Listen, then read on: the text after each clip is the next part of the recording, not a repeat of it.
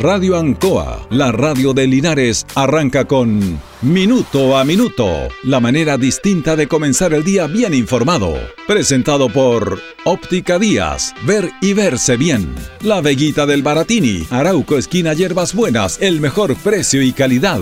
Lubricentro Maife, todo en cambio de aceite. Consulta médica del doctor Daniel Guzmán, siempre más cerca de usted.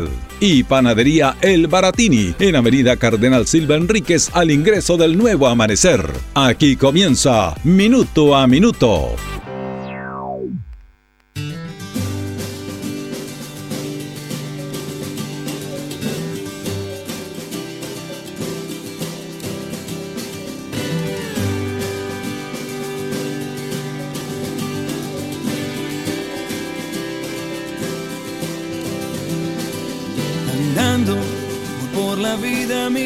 Hoy día vamos a hablar de una figura una figura notable dentro de, Chile, de Chile y del mundo entero, porque trasciende nuestras fronteras, trasciende todo lo que es nuestro país. Eh, también reconocido, poco reconocido, es un hombre que realmente es parte de la historia de Chile. Y queremos, queremos recordar y queremos hablar de Paulo Neruda. Eh, en su esencia total, la verdad que mucha gente, la mayoría de los chilenos han escuchado de Pablo Neruda. Muchos no lo han leído, ni siquiera saben de lo que es su poesía. Eh, muchos no lo comprenden, no lo entienden, pero es parte de esta historia importante porque los países son su gente, sus ciudadanos, su esencia, no son los edificios, todo eso. Eh, los países son el alma de las personas y Neruda fue parte importante de este país. Él nace un día como hoy, en el año 1904, en Parral. Ricardo Eliezer Nestalí Reyes Vaso Alto. Así fue bautizado, con tres nombres. Ricardo Eliezer Nestalí Reyes Vaso Alto. Su madre muere a los 45 días que él nació era profesora primaria en, Parral. Y a los cuatro años, su padre, que era obrero ferroviario, se va a Temuco por motivos laborales y Neruda eh, ahí empieza a pasar su niñez y empezar a entender, comprender y a mirar el mundo distinto a través de la poesía, de la filosofía y de la manera de encarar distinta de todos los seres humanos la visión de una sociedad. El escritor Gabriel García Márquez se refirió a, Neruda como el más grande poeta del siglo XX, en cualquier idioma. Y el crítico literario Harold Bloom señaló que ningún poeta del hemisferio occidental de nuestro siglo admite comparación con él. Lo considera uno de los 26 autores centrados en el canon de la literatura occidental de todos los tiempos. Esa es la figura de Neruda. Una figura polémica, trascendente, distinta, diferente. La verdad es que podemos hablar de muchas cosas de Neruda, pero yo quiero centrarme en su discurso, en su forma, en la actualidad de lo que él pregonó antes y que es absolutamente cierta ahora. Él fue más allá de la poesía. Neruda fue una excusa a la poesía para mirar en forma crítica el mundo y fundamentalmente Latinoamérica.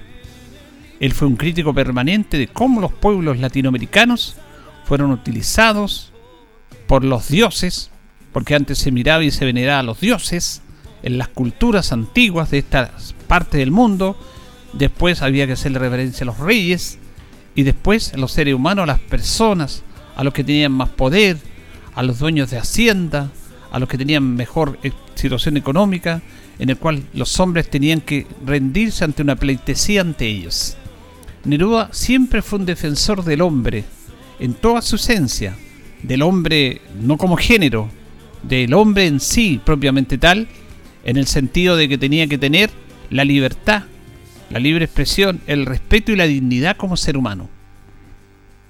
La verdad es que vivió muchas cosas Neruda. fuera de, su niñez en Temuco, donde ya empieza a, a, ver este aspecto de la poesía, esa facilidad que tenía para, para escribir. Después va a Santiago, se estudia en la Universidad de Chile, se va al extranjero y es parte importante de lo que fue en Europa, en Francia, en España, y le tocó allá vivir la guerra civil española. Este, este conflicto que, estalló en el año 1936, en el cual se, se, dividía el mundo franquista, la derecha, la ultraderecha en contra de la república, que ahí nace una nueva república en España. Eh, ahí muere su amigo García Lorca, fusilado. Ahí Neruda hace gestiones con el consulado en Francia para rescatar a muchos españoles a través del famoso barco Winnipeg, que le salva la vida a más de 2.000 españoles que eran perseguidos y masacrados por la dictadura franquista. Neruda fue un hombre que no solamente fue poeta, abrazó la carrera política y se incorporó al Partido Comunista. Y ahí hay un debate en contra de Neruda, o, los críticos de Neruda lo, lo asocian como comunista. Él dice que él tenía que abrazar, tenía que abrazar una militancia, porque no podía ser descendiente con todo, el hombre tiene que ser comprometido, pero no del comunismo que a veces se la aflora en forma distinta, el comunismo que defiende la esencia del hombre, no el comunismo que defiende la esencia de la dictadura. Incluso se le criticó también porque él había recibido un premio Nobel de la Paz o el premio de la medalla Stalin, que por qué lo recibió. Y él decía que el hombre tiene errores. Y yo soy un hombre común y corriente y también me equivoco. Pero como tengo errores, he tenido más errores que virtudes en la vida. Y por lo tanto, uno se puede equivocar. También eh, era criticado por ser soberbio. Pero siempre a estos personajes se le busca el lado B. Y todos tenemos dos lados. Neruda en ese aspecto, fíjese que se levantó contra Gabriel González Videla en Chile. Él fue senador, fue precandidato presidencial, fue embajador de Chile en Francia. Fue un hombre, un hombre de mundo. Pero en Chile, cuando se crea la ley maldita, denominada así, en el cual Gabriel González Videla, el último de los presidentes radicales, prácticamente persiguió a todos los militantes del Partido Comunista, siendo que el Partido Comunista le dio el triunfo en votos en su elección, lo empieza a perseguir, a relegar, a meter preso, y uno de los principales hombres buscados era Pablo Neruda. Y Neruda tuvo que vivir en la clandestinidad. Fue clandestino en muchos lugares de Chile. Yo conversaba, yo tuve la suerte de trabajar en Parral, y me interesaba este tema, y conversaba con algunas personas que acogieron a Neruda en su clandestinidad. Estuvo escondido ahí también. También se le habla que Neruda nunca reconoció a su pueblo Parral, ¿no? Él siempre dice que nació en Parral. Hay, poemas que así lo verifican. Él fue declarado hijo ilustre el año 67 de Parral. Hay una, hay una figura emblemática cuando él baja del tren y, y atraviesa toda la avenida Aníbal Pinto, la arteria principal de Parral, para llegar a la plaza, a la biblioteca es donde es condecorado siendo hijo ilustre de Parral. Hay unas fotografías notables con Neruda caminando y la gente apoyándolo. Él estuvo ahí también clandestino. Y él salió a Argentina en un momento que incluso estuvo a punto de morir. Porque salió con cuatro, con cuatro hombres que lo llevaron en forma clandestina a caballo a cruzar la cordillera y llegar a Argentina estuvo a punto de ahogarse en el río Corrigüe cuando él cruzaba ese río a caballo para arrancarse del gobierno chileno de Gonzalo Videla que lo perseguía. En Argentina, va a París, reaparece en París y el año 53 vuelve a Chile.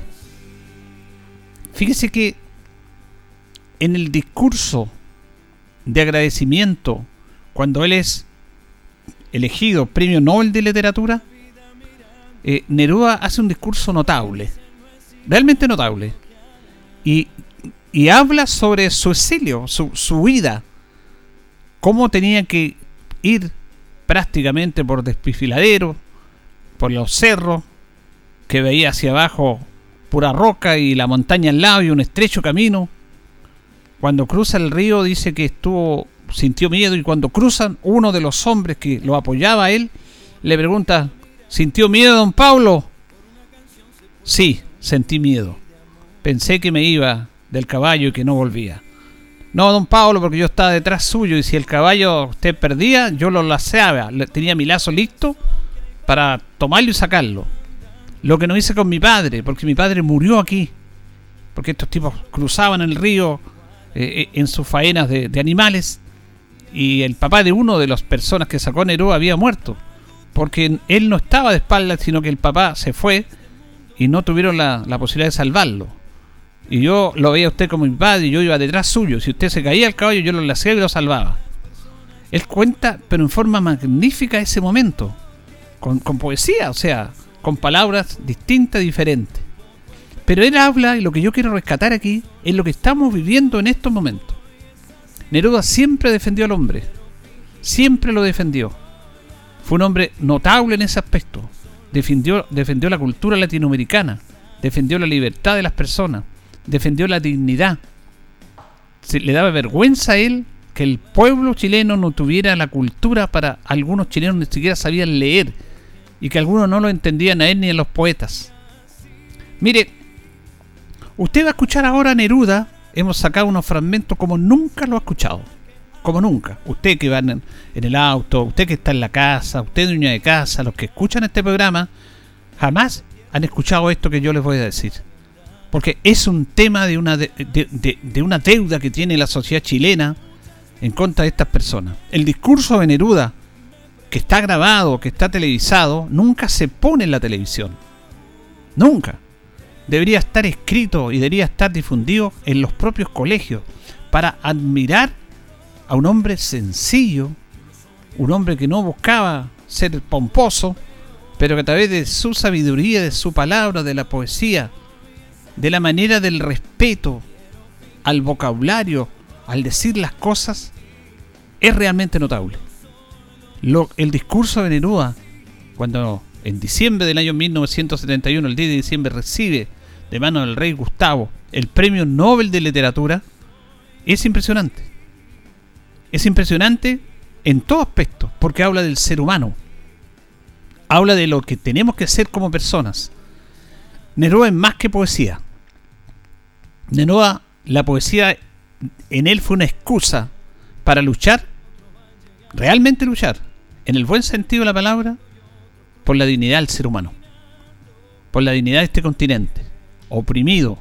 Y el discurso de Neruda es totalmente vigente en los tiempos que vivimos. Nosotros extraímos dos, dos partes, no más que un discurso que dura 28 minutos, pero sacamos dos partes que son, creemos, la más importante para que usted escuche a Neruda. Para que, y reitero, como lo va a escuchar ahora, no lo ha escuchado nunca. Nunca. Porque la televisión, los medios de comunicación, excepto algunas excepciones, no, no tocan esta figura. Porque algunos no quieren. O no quieren y se quieren quedar con la polémica, con el comunista, con, con la persona que era marxista. No, eso no, no tiene ninguna importancia. Él era un ser humano y era un humanista independiente de la ideología que procesaba. Y él decía, yo tenía que abrazar una, una militancia. Era la única manera de hacerle entender a la comunidad, con mi poesía, de que realmente este mundo necesita más justicia, más libertad y más dignidad para los seres que habitan este mundo. En eso se refiere en este primer extracto que sacamos del discurso de Neruda cuando él recibe el Premio Nobel de Literatura año 1971 extendiendo estos deberes del poeta en la verdad o en el error hasta sus últimas consecuencias, decidí que mi actitud dentro de la sociedad y ante la vida debía ser también humildemente partidaria. Lo decidí viendo gloriosos fracasos, solitarias victorias, derrotas deslumbrantes. Comprendí, metido en el escenario de las luchas de América, que mi misión humana no era otra sino agregarme a la extensa fuerza del pueblo organizado, agregarme con sangre y alma, con pasión y esperanza, porque sólo de esa henchida torrentera pueden nacer los cambios necesarios a los escritores y a los pueblos. y aunque mi posición levantara y levante objeciones amargas o amables, lo cierto es que no hay otro camino para el escritor de nuestros anchos y crueles países. Si queremos que florezca la oscuridad, si pretendemos que los millones de hombres que aún no han aprendido a leernos ni a leer, que todavía no saben escribir ni escribirnos, se establezcan en el terreno de la dignidad, sin la cual no es posible ser hombres integrales. Bueno, ahí teníamos, ahí teníamos a, esta, esta figura de Neruda, lo que primero dijo él. Realmente impresionante cuando habla del ser humano, de la persona propiamente tal. Esto queremos destacarlo porque Neruda es más que la poesía. Pero vamos a escuchar la parte final del discurso, cuando él alude a Rombó, con la ardiente paciencia, con la seguridad y la dignidad de los seres humanos. Reitero, usted va a escuchar a Neruda como jamás lo ha escuchado. Escuchamos la parte final de su discurso en el cual resalza al ser humano, a la dignidad de la persona. Heredamos la vida lacerada de los pueblos que arrastran un castigo de siglos, pueblos los más edénicos, los más puros, los que construyeron con piedras y metales torres milagrosas, alhajas de fulgor deslumbrante, pueblos que de pronto fueron arrasados y enmudecidos por las épocas terribles del colonialismo que aún existe. Nuestras estrellas primordiales son la lucha y la esperanza, pero no hay lucha ni esperanza solitarias. En todo hombre se juntan las épocas remotas, la inercia, los errores, las pasiones, las urgencias de nuestro tiempo, la velocidad de la historia. Pero ¿qué sería de mí si yo, por ejemplo, hubiera contribuido en cualquier forma al pasado feudal del gran continente americano? ¿Cómo podría yo levantar la frente, iluminada por el honor que Suecia me ha otorgado, si no me sintiera orgulloso de haber tomado una mínima parte en la transformación actual de mi país? Hay que mirar el mapa de América, enfrentarse a la grandiosa diversidad, a la generosidad cósmica del espacio que nos rodea, para entender que muchos escritores se nieguen a compartir el pasado de oprobio y de saqueo que oscuros dioses destinaron a los pueblos americanos. Yo escogí el difícil camino de una responsabilidad compartida y antes que reiterar la adoración hacia el individuo como el sol central de un sistema, preferí entregar con humildad mi servicio a un considerable ejército que a trechos puede equivocarse, pero que camina sin descanso y avanza cada día enfrentándose tanto a los anacrónicos recalcitrantes como a los infatuados impacientes. Porque creo que mis deberes de poeta no solo me indicaban la fraternidad con la rosa y la simetría, con el exaltado amor y con la nostalgia infinita, sino también con las ásperas tareas humanas que incorporé a mi poesía. Hace hoy cien años exactos, un pobre y espléndido poeta, el más atroz de los desesperados, escribió esta profecía. À l'aurore, armés d'une ardente patience, nous entrerons aux espléndides villes. Al amanecer, armados de una ardiente paciencia, entraremos a las espléndidas ciudades. Yo creo en esa profecía de Rambo, el vidente yo vengo de una oscura provincia, de un país separado de todos los otros por la tajante geografía. Fui el más abandonado de los poetas y mi poesía fue regional, dolorosa y lluviosa, pero tuve siempre confianza en el hombre. No perdí jamás la esperanza. Por eso tal vez he llegado hasta aquí con mi poesía y también con mi bandera. En conclusión, debo decir a los hombres de buena voluntad, a los trabajadores, a los poetas, que el entero porvenir fue expresado en esa frase de Rambaud. Solo con una ardiente paciencia conquistaremos la espléndida ciudad que dará luz, justicia y dignidad a todos los hombres. Así la poesía no habrá cantado en vano. Bueno, realmente impresionante este, este discurso de Neruda. Y, uno se emociona, porque refleja absolutamente lo que era Pablo Neruda. Un hombre brillante, notable, pero humilde, cercano a la gente. Y generoso, que él menciona a Rombó, en, esa, en ese discurso. Solo con una ardiente paciencia conquistaremos la espléndida ciudad que dará luz, justicia y dignidad a todos los hombres Así la poesía no habrá cantado en vano. Exactamente. Porque la, ciudad es lo que está pasando ahora. Es lo que pasa, lo que está pasando en Cuba ahora, lo que ha pasado en Chile, lo que ha pasado en todos estos países que se levantan ante la opresión, independiente de la ideología, de los mandatarios, del signo ideológico que tenga cualquier mandatario. Esto Neruda lo ha dicho siempre, siempre, y se tomó la poesía para denunciar esto, para defender a los pueblos latinoamericanos. La poesía de Neruda no era solamente la poesía del amor, de la esperanza en el corazón, no, aunque obviamente le cantó eso, le escribió eso, sino que era básicamente al hombre, al ser humano, al respeto que debían tener.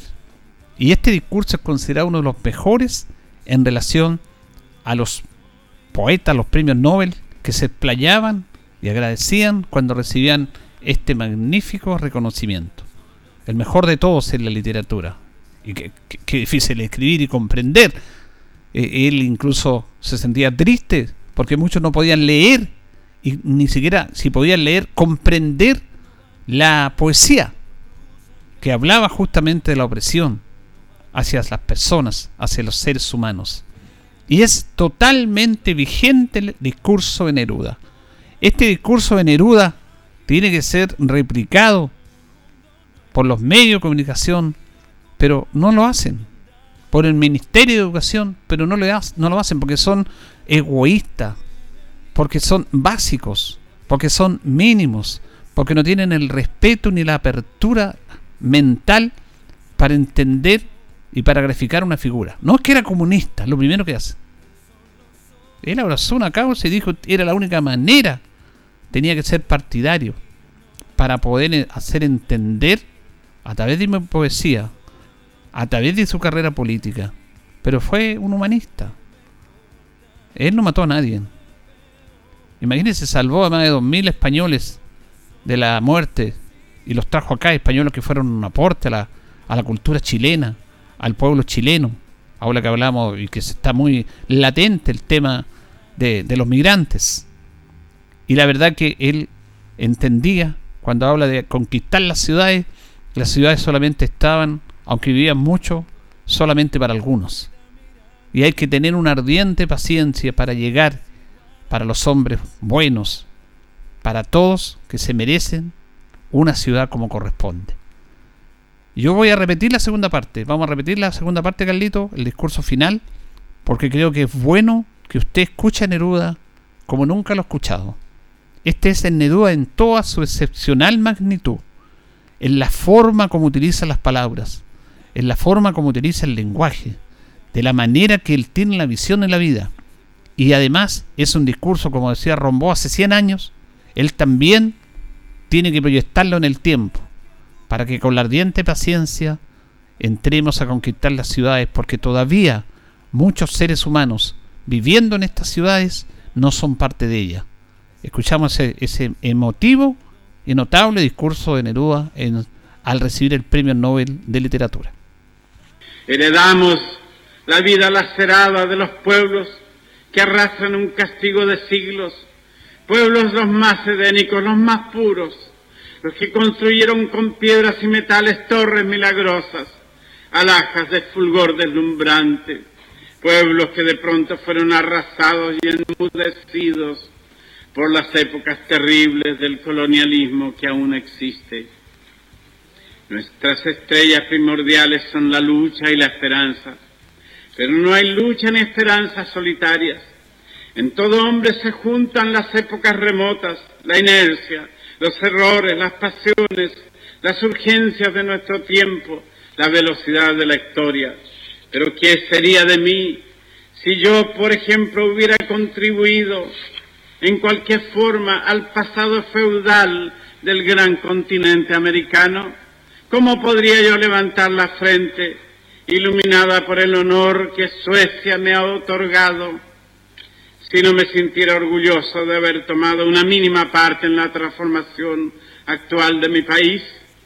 Hay que mirar el mapa de América, enfrentarse a la grandiosa diversidad a la generosidad cósmica del espacio que nos rodea para entender que muchos escritores se nieguen a compartir el pasado de oprobio y de saqueo que oscuros dioses destinaron a los pueblos americanos.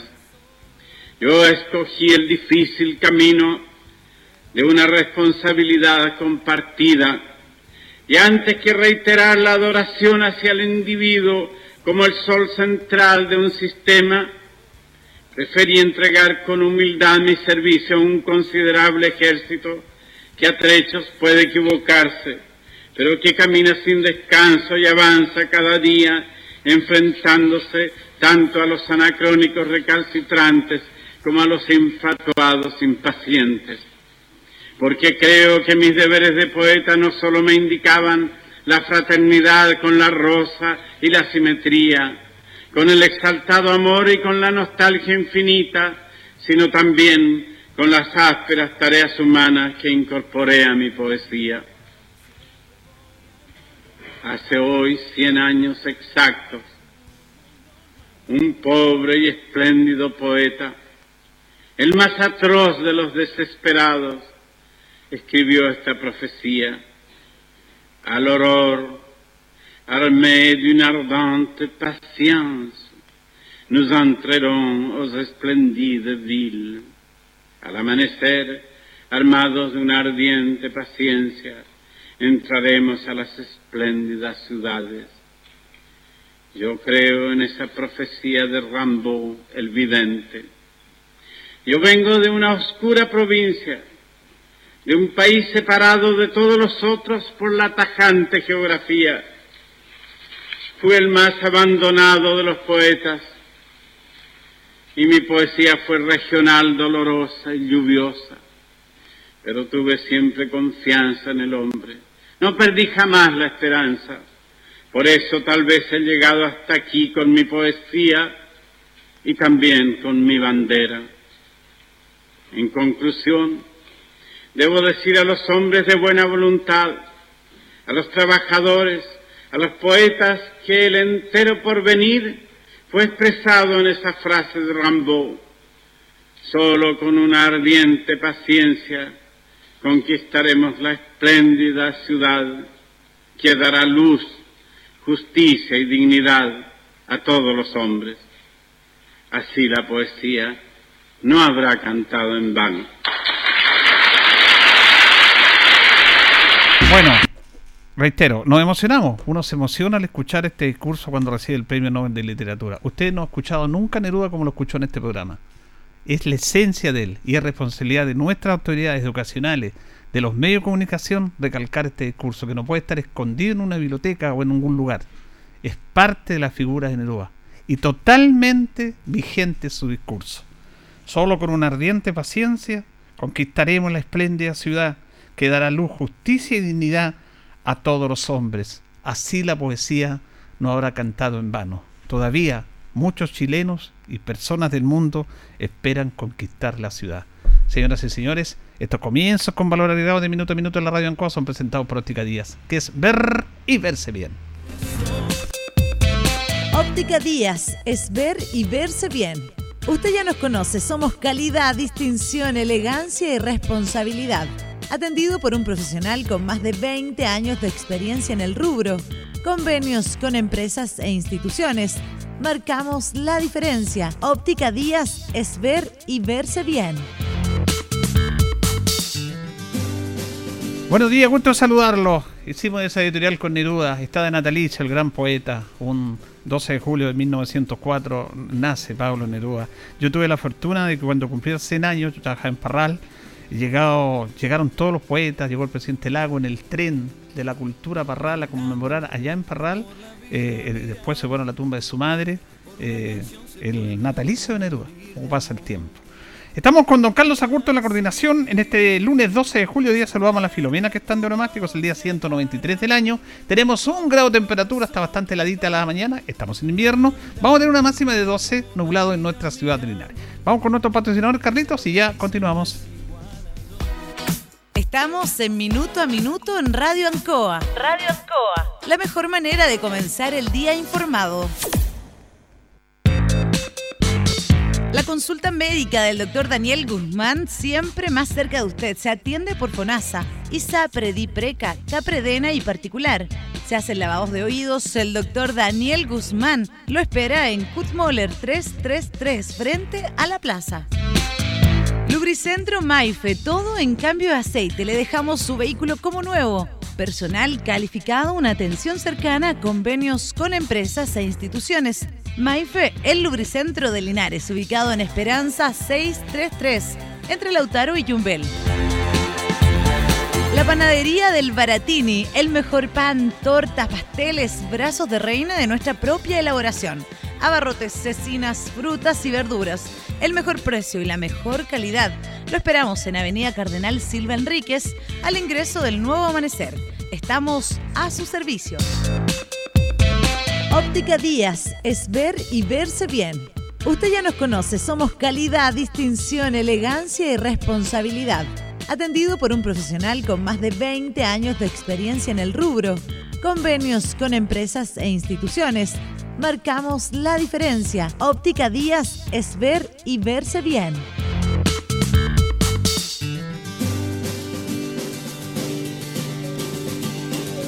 Vamos a recordar lo sucedido un día 12 de julio 1828. Se da el título de presidente de la República al magistrado que administra el Estado y se nombra por el Congreso como el primer presidente de Chile al teniente general don Manuel Blanco Encalada y como vice a don Agustín Eizaguirre.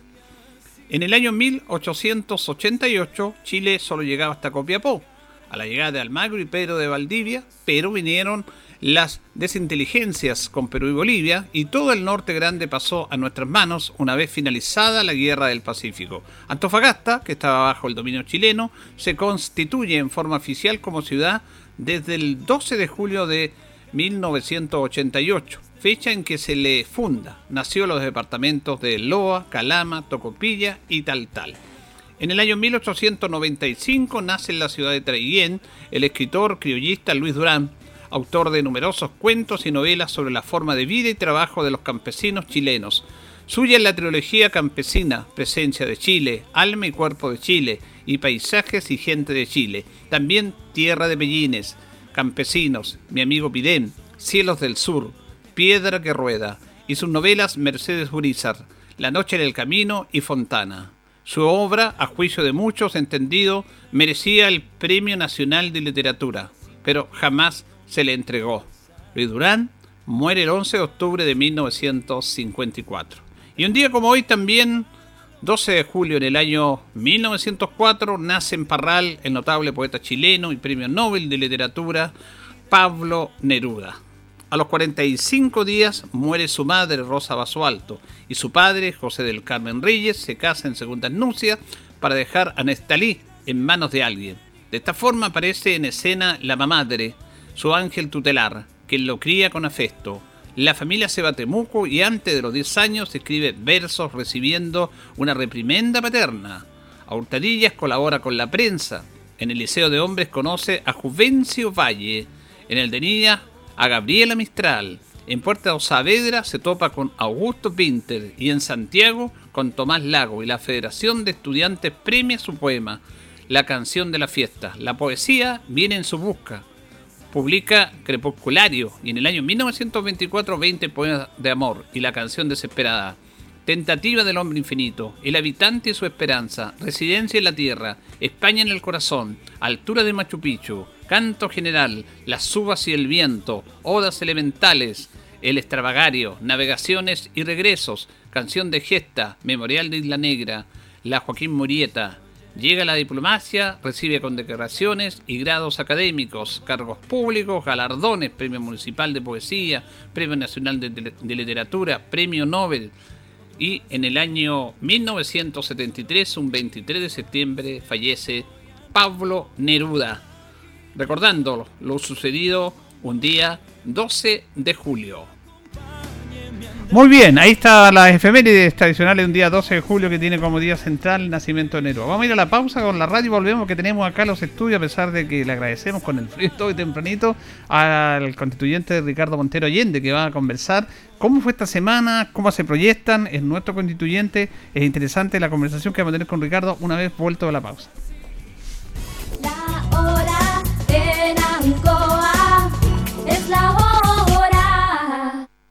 Las 8 y 36 minutos. ¿Conoces Market Maule? Es la comunidad de emprendedores más grande de nuestra región. No te quedes fuera y únete a esta comunidad totalmente gratis. Recibe el apoyo que necesitas para difundir tu negocio o emprendimiento. Síguenos en redes sociales, arroba y apoya al comercio local comprando en www.marketmaule.cl. Con Market Maule, activemos juntos nuestra economía regional.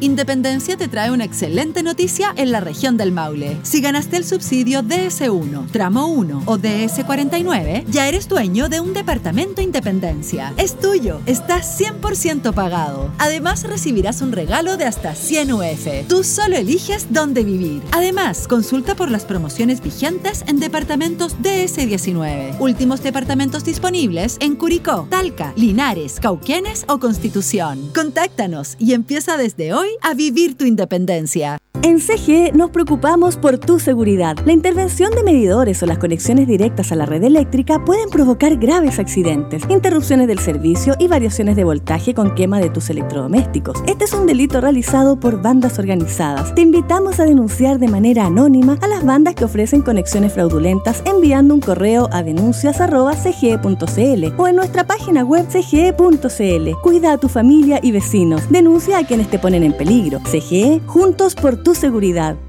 Mi mamá trabaja todo el día y no tiene tiempo para enseñarme. Tomás pasa todo el día jugando. No sé en qué momento estudia. Ya no aguanto más el encierro. Extraño a mis amigas. Hablar es el primer paso. Cuidar tu salud mental es cuidar también la de tu familia. Busca consejos en www.hablemosdesaludmental.cl, Subsecretaría de la Niñez y Ministerio de Desarrollo Social y Familia, Gobierno de Chile. El Chile que queremos.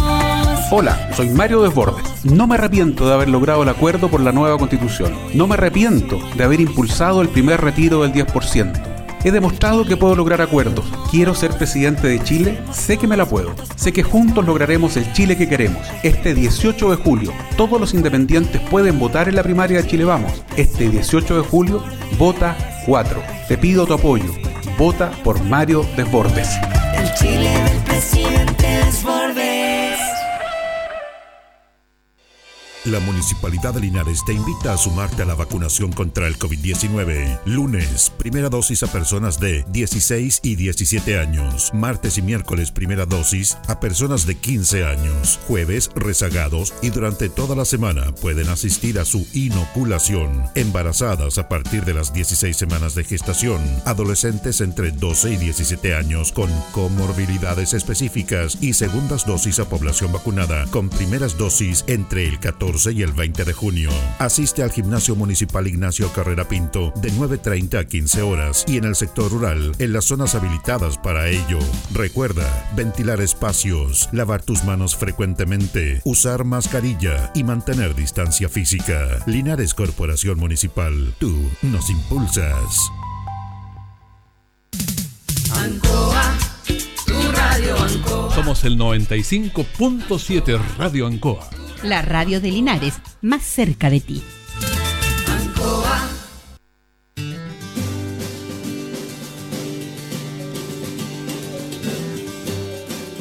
Volvemos, volvemos a minuto a minuto, nos separan 21 minutos a las 9 de la mañana, saludamos a Ricardo Mantero Allende, constitucionalista de nuestro distrito. ¿Cómo está Ricardo? Buenos días.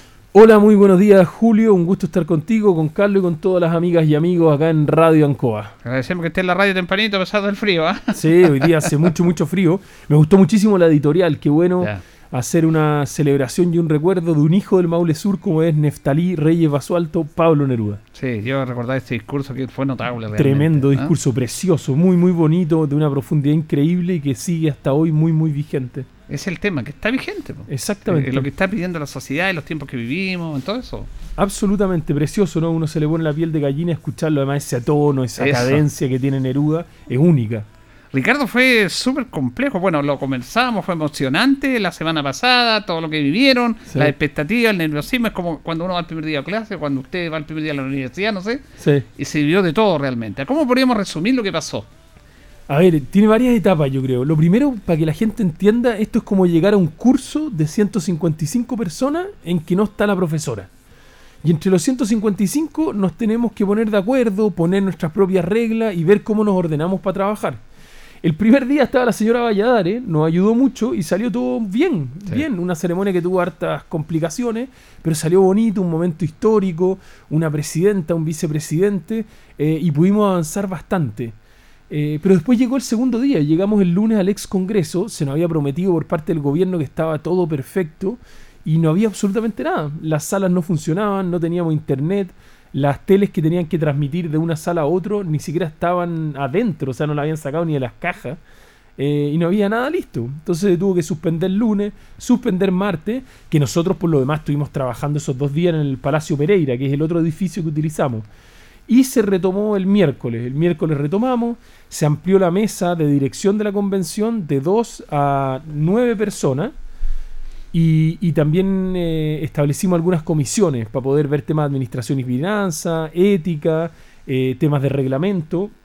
Y después el jueves sacamos una declaración. Ese es como el resumen más o menos de lo que se ha venido haciendo. Sí, la verdad que fue bastante, bastante complicado el tema en lo que es la conformación, la instalación propiamente tal. Pero lo importante es que pasaron esta primera semana. ¿Ya están, tienen listo para, para reunirse en el lugar del Congreso? Todavía les falta...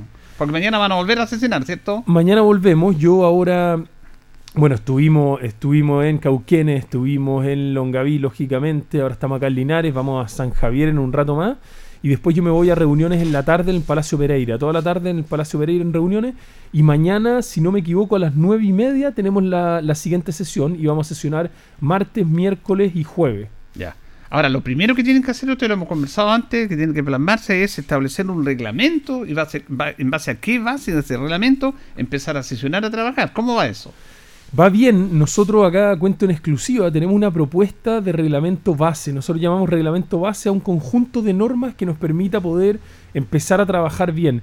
Lo estamos trabajando hoy día durante la tarde y mañana la idea es presentarlo a la mesa, mañana o pasado, una propuesta con las cosas que ya pasaron la semana pasada, qué es lo que se viene, y tiene temas como cuánta gente compone la mesa que dirige, cómo se pide la palabra, cómo nos organizamos, cuáles son los criterios para sesionar, los calendarios. Entonces creemos que con eso puede ser una buena herramienta para ayudar a ordenar un poquitito más la cosa. Ustedes habían planteado, creo que se dio también la semana pasada, el tema de la aumentar la segunda vicepresidencia, otros planteaban la posibilidad de hacer un comité para apoyar el trabajo de la mesa. ¿En qué estaba eso? Nosotros ya se aprobó que se van a, tener hoy día tenemos un presidente, una presidenta y un vicepresidente. Se aprobaron cinco cupos más para la mesa para que los apoyaran y dos cupos más para pueblo originario.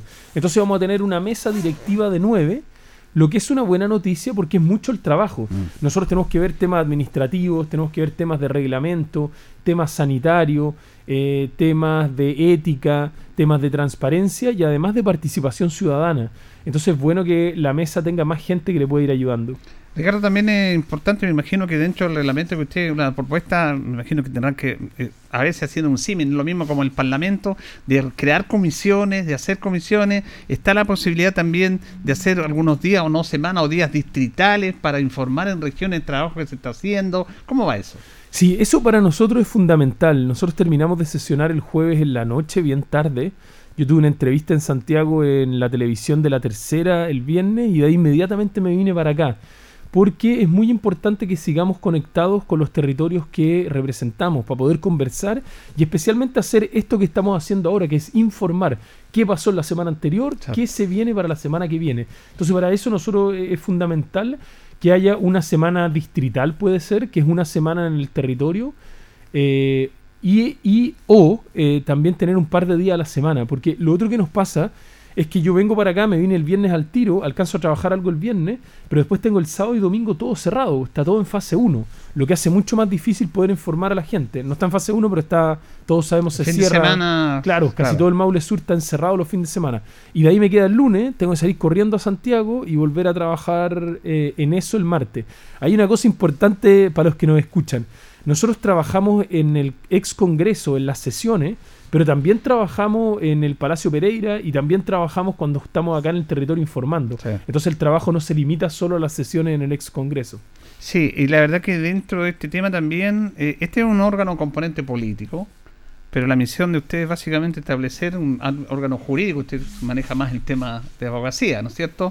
Pero eh, hay situaciones que le quería preguntar porque hay ciertos medios en este país que sabemos cuáles son los duopolios, los medios, que le interesa tocar algunos temas y están como politizando y desacreditando un poco el tema de la, de la convención. Y fundamentalmente por la, lo primero que hicieron esta declaración con el tema de los presos políticos y se han marcado como que está avalando la violencia y todo eso. ¿Qué opina respecto a ese tipo de situación y a esa declaración que metieron ustedes? Yo creo que la prensa eh, es fundamental. Aprovecho de saludar a todas las y los periodistas que ayer estuvieron de día. Les mando un abrazo gigante. Los periodistas tienen que incomodar, tienen que investigar eh, y principalmente tienen que defender la democracia. Y para eso es fundamental informar bien y de manera objetiva. Nosotros sacamos una declaración, una declaración larga, consensuada entre mucha gente, pero habían tres temas que a mí me parecen fundamentales. Lo primero se cuenta, mira, este proceso no partió desde cero. Este es un proceso largo que ha tenido varias etapas. Es un proceso que fue en el estallido social, pero que viene de antes también. 2006 los pingüinos, 2015 los estudiantes, 2011 los estudiantes, 15 no más FP. Este es un proceso político y social largo. Y hay que entender que nosotros llegamos a la convención fruto de este proceso político y social. Lo segundo es que se hace una declaración expresa en que nosotros podemos pedir cosas, pero nosotros sabemos que los poderes de la convención son limitados y respetamos los poderes de todos los otros poderes del Estado. Y eso es muy importante. Y lo tercero que se hace, se llama dos veces a que el objetivo de nosotros es ayudar a través de la Constitución a construir mayor paz social y mayor justicia social. Esa es la, pero aparece en la declaración de que ustedes como que están avalando hechos de violencia. Pero no está Perdón, no la declaración, sino que lo dice la prensa. La prensa dijo eso y no está en ninguna parte de la declaración. Lo único que nosotros hicimos fue un contexto para decir de dónde viene. Y acá la gente sabe, hubo hechos de violencia eh, durante el estallido social. Hubo violaciones reiteradas a los derechos humanos. Hubo también saqueos, por cierto. Eh, entonces eso es parte de las cosas que hay que entender y contextualizar. ¿Estamos defendiendo la violencia? Para nada, pero hay que entender lo que pasó para no repetir los mismos errores hacia adelante, particularmente respecto al Estado que no ha querido hacerse cargo. Claro, es el contexto, pero usted en el término jurídico, porque se dice hay presos políticos, otros dicen que no hay presos políticos, que Chile es un Estado de Derecho. En su opinión respecto a esta situación, ¿hay o no presos políticos producto de toda esta situación? Mira, acá lo que pasa es que estamos en un formato muy de redes sociales y todo termina siendo en blanco y negro. ¿Cuál es la discusión que hay acá? Hay una discusión eh, restringida respecto a los presos políticos. Y la restringida se refiere a presos por lo que piensan, por la política y todo. Y hay otra definición que es más amplia. Entonces, ¿cuál es la situación que existe ahora? La situación que existe ahora es que hay gente efectivamente presa porque el Estado se querelló en contra de esas personas y como el Estado se querelló con una ley especial, esas personas están presas hoy día en prisión preventiva eh, con pocos antecedentes de qué es lo que pasó realmente. El problema es que cuando el Estado se querelló, era el mismo Estado el que también estaba violando reiteradamente los derechos humanos. Entonces sí genera un tema político. El mismo Estado que viola los derechos humanos presenta las querellas y deja a la gente en prisión preventiva. Yo prefiero utilizar el término presos de la revuelta o presos del estallido. Y, yo creo que lo más importante es entender, y me llama mucho la atención de que no hayamos podido. Va más de un año y no sabemos cuántos presos son, cuál es la situación, cuáles son los delitos que se le imputan y en qué situación está. Y ahí hay que diferenciar y cuáles son cada uno de los casos en particular. Pero eso es lo primero, tener claro cuál es la situación de esas personas. Porque una persona puede estar más de un año en prisión preventiva, porque supone que la prisión preventiva mientras se investiga y se mantiene tanto tiempo y no, no hay antecedentes. Está la declaración de las personas, de los carabineros, la, la autoridad que lo, que lo detuvo, le dijo este portal y tal motivo pero no hay más investigación y las personas siguen en prisión preventiva. Exacto, y ahí está el problema, porque al Estado querellarse por la ley de seguridad interior del Estado, lo que hace es subir el, la posibilidad de la pena, una pena más alta. Y al ser más alta la pena que arriesga, los dejan en prisión preventiva. Pero como usted señala, hay muchas pruebas que han sido, se han demostrado ser muy débiles. Eh, el testimonio de una sola persona o de un carabinero y personas que están ahí hace 12, 13, 14 meses, algunos que lo han soltado ya después de ese tiempo sin tener prueba en contra. Entonces, sabemos que es un problema generalizado del poder eh, de la fiscalía y de tribunales este tema de abusar eh, de la prisión preventiva. Pero en este caso ha sido particularmente complejo porque, insisto, el gobierno es parte, el gobierno es el que genera la posibilidad de que eh, se suban estas penas y quede la gente en prisión preventiva. Ricardo, ¿usted tiene esta posibilidad de conversar, entonces se conversa entre los constituyentes, la posibilidad de ser parte de esta mesa ampliada usted? ¿Ah? Eh, nosotros como colectivo socialista tenemos algunos nombres que vamos a presentar, pero en esta pasada eh, yo no voy a ir, yo estoy ayudando Ah, a coordinar el colectivo socialista. Nosotros propusimos, y creo que se va a coger que hayan tres mesas durante la convención. Ya. Entonces más adelante, quién sabe, no lo descarto. Por ahora por no, ahora ese- estoy organizando el grupo de nosotros. Sí, eso es importante. Ahora, ¿cómo es la relación? Te dice, es complicado, porque también en una constituyente no, no creo que se vean ustedes. ¿Cómo es la relación con el otro sector? Porque lo decía ahí en una entrevista que había Marcela Cubillo. Decía, somos minoría. Ellos asumen que son minoría. ¿ah? Y algunos ven ese sector como un, un sector más duro, con tal a María Teresa Marino, eh, Marcela Cubillo, y otro sector más dialogante. Es importante también acercarse a ese sector, me imagino. Mira, yo creo que hay que conversar con todo el mundo. Le gusta el que le guste, yo creo que hay que conversar con todo el mundo. Pero para que se hagan una idea, mi grupo es de 15 personas. Tenemos una ex alcaldesa mapuche, dos ex concejales, funcionarios municipales, dos activistas de la diversidad sexual, tenemos profesores, tenemos abogados, tenemos una diversidad gigantesca solo en mi grupo. Y en la convención es mucho más grande. Entonces hay que ir generando las confianzas y, y- poder ir avanzando. Ahí también hay diferentes grupos. Hay un grupo bien duro de la derecha que lo que quiere es bloquear y que lo que quiere es que esto no funcione. Pero hay otro grupo que está más abierto al diálogo, que quiere participar, que quiere ser parte de esto. Después están los eh, independientes, que es un grupo súper grande, con los militantes. Eh, después están los de regiones, con los de Santiago. Entonces hay un montón de diferencias, pero que yo creo que se resuelven conversando. Cuando uno se ve a la cara y dice, ah, pero este tipo ya es razonable, uno se lo toma en el pasillo, uno se toma un café, ahí se van generando los vínculos de confianza que yo creo que son los que van a permitir llegar a los acuerdos que necesitamos para ir escribiendo esta propuesta constitucional. Sí, comenzamos con Ricardo Montero Allende, constituyente. Ahora es importante lo que se vio en esta convención, pero los chilenos le tenemos miedo a los cambios, nos asustamos. Porque lo que se vio ahí, lo que todo quiere, diversidad. Vimos de todo, pero cuando ven eso la gente se asusta. Y cuando veían a, los pueblos originarios, ¿qué hace esta persona? No tiene nada que hacer. Imagínate, yo veía los tweets ahí de cuando, cuando estaba Elisa Loncón decir, y le escribían, esta señora sabrá leer. Entonces, es increíble este tema. Tenemos que, yo creo que la convención es lo que todos queremos, diversidad, pero nos cuesta llegar ahí. Sí, o sea, a ver, hay un montón de elementos ahí. Lo primero, Elisa Loncón. Elisa Loncón es una destacadísima académica. Es doctora en temas de lengua. Estudió en universidades extranjeras. Es académica en la Universidad de Chile. O sea, es de las personas más preparadas de Chile. Será el 1% más preparado de Chile. Pero hay un prejuicio que es claro, que es por ser mapuche. Ese es Dice, el perdón, prejuicio. perdón Ricardo, este prejuicio se da y este clasismo se da que al otro día ella apareció como civil y mucha gente no la conocía. Es decir, ¿quién es esta señora? Ella es buena onda, buena moza, se ve bien, pero el día anterior la criticaban. Exactamente. Y eso, esta asamblea es lo más parecido que hay a la diversidad de Chile, ahí hay de todo. Y como, como dice usted, Julio, y que es fundamental, es tratar de entender la diversidad y no tenerle miedo, porque al final todos esos prejuicios son miedo. Mm. Yo creo que esto es entender la asamblea, entender este nuevo Chile y entender estos pares. Son parte y somos parte de esa sociedad y tenemos que entendernos y llegar a acuerdos con nuestras diferencias y también con nuestros acuerdos. Es súper importante lo que están haciendo ustedes y va a ser importante en el desafío que tienen, en lo que concierne a nosotros también como responsabilidad como medio, porque hay una desinformación, hay un tema de educación cívica, los mismos parlamentarios no, no, no informan bien los proyectos de ley, le, interesa, le informan lo que, les, lo, que les interesa, y hay una desinformación en este aspecto, así que esta nueva constitución, en la información, en lo que ustedes digan, en esto va a ser esta constitución, es fundamental para que la comunidad vaya sabiendo esto. Y ahí yo creo que agradecer el rol de Radio Ancoa. Hemos podido estar conversando regularmente y ese es un poco el rol social también que juegan los medios, que es fundamental eh, respecto a la democracia, respecto a, a, procesos políticos y sociales tan importante como este, tener la oportunidad de contar, contar en qué estamos. Muchas veces hay poca información, entonces varias de las preguntas que han salido acá no se, no se hacen en muchos medios y me preguntan a mí y yo digo, yo estuve ahí. Yo sé qué pasó y puedo contarle a la ciudadanía de una forma más cercana para que se entienda en qué estamos.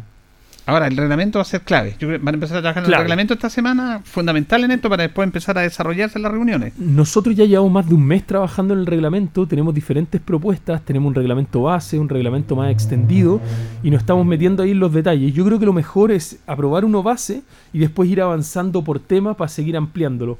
De esa forma nos permite tener ciertos acuerdos iniciales de funcionamiento y después temas más complejos como las normas de votación o cómo vamos a hacer la participación ciudadana, podemos ir haciendo en paralelo sin tener que estar parado en el trabajo día a día. Sí, eso es importante. Ahora, hay un tema también con lo que tiene que ver con los recursos para que funcione esto. Están medio complicados también en eso, porque esto necesita recursos. Sí, pues hay una ley de presupuesto que es súper baja. Dentro de lo que señala de la prensa se ha intentado caricaturizar como que estamos pidiendo nosotros eh, más asesores, no sé qué cosa, y eso no es así. Nosotros lo que queremos es poder funcionar. Hablamos ahora, hoy día no sabemos, por ejemplo, como chileno común y corriente, cuándo nos pagan. No sabemos si nos pagan a fin de mes y venimos de campaña de dar tu tiempo. No sabemos, por ejemplo, si cuando vengamos para acá, para Linares, si uno viene en su propio auto, si me pueden pagar la rendición. Eso tampoco lo sabemos. Entonces hay un montón de cosas administrativas que se tienen que ir resolviendo. Nosotros tenemos fe que ahora con la mesa ampliada y con más días de trabajo, eso se va a poder ir solucionando. Pero es fundamental que nosotros nos enfoquemos. Nosotros tenemos que escribir los artículos de nueva constitución, tenemos que hacer participación ciudadana, tenemos que informar a través de los medios eh, de comunicación y las redes sociales. Eh, y además tenemos que estudiar y preparar cada uno de esos materiales. Entonces es mucho trabajo y se necesita que la infraestructura que tenga ahí nos pueda ir ayudando y funcione bien. Finalmente, Ricardo, en el tema de la comunicación, eh, la Cámara, el diputado y el Senado tienen un canal que nosotros vemos donde transmite las sesiones.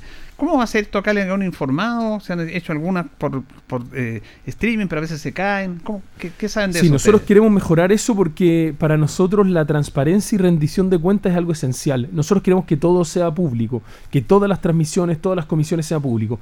Estamos transmitiendo ahora por YouTube si revisan mis redes sociales en Ricardo Montero Allende, ahí tenemos publicadas cuáles son eh, para poder tener transparencia y rendición de cuentas, pero nosotros queremos mayores estándares y queremos que eso funcione perfecto. La vez pasada creo que en una sesión normal, en un horario cualquiera, había más de 7.000 personas mirando. Y eso me parece una buena noticia. Ojalá siga aumentando ese número y nosotros podamos estar a la altura del debate también.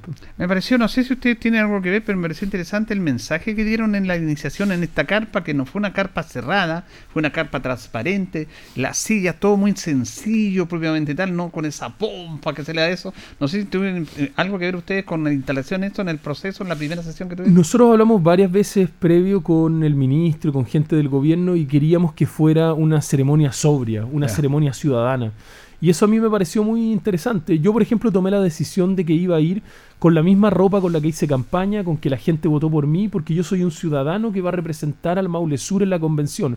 Entonces, en vez de esta pompa de alfombras rojas y corbatas y chaquetas, yo preferí ir a representar como soy, como un ciudadano. Y creo que eso fue eh, de una sobriedad eh, muy positiva, porque da una muestra de que vamos a trabajar que vamos a estar conectados directamente con la ciudadanía y que no queremos marcar ciertos hitos que nos separen o que nos distancien de la ciudadanía. Perfecto. Le agradecemos a Ricardo Montero Allende este contacto en directo acá, vino a la radio, tiene mucha actividad y comienzan ya dentro de las reuniones internas de la semana. Mañana hasta el jueves tienen. Hasta el jueves, sí. Hasta el jueves y vamos a estar atentos al reglamento y cómo van a ir sancionando. Gracias, Ricardo. ¿ah? Muchas gracias, don Julio. Siempre un gusto estar con ustedes, con las amigas y amigos de Radio Ancoa, comenzar esta hermosa semana que se nos viene acá, eh, informando qué es lo que pasó y qué es lo que haremos esta semana. Es siempre una alegría, espero que podamos seguir comunicados. Los invitamos a revisar también nuestras redes sociales y a todas y todos que tengan una muy bonita semana. Cuídense, abríguense porque sigue haciendo bastante frío. Bien, le agradecemos entonces a Ricardo Montero Allende, nuestro constituyente, nuestro distrito 18 en esta conversación con Minuto a Minuto. Nosotros nos reencontramos mañana, si Dios así lo dispone, junto a don Carlos Agurto de la coordinación. Que pasen bien. Andando por la vida mirando Radio Ancoa 95.7 presentó Minuto a Minuto. Noticias, comentarios, entrevistas y todo lo que a usted le interesa saber. Minuto a Minuto. Gracias por su atención.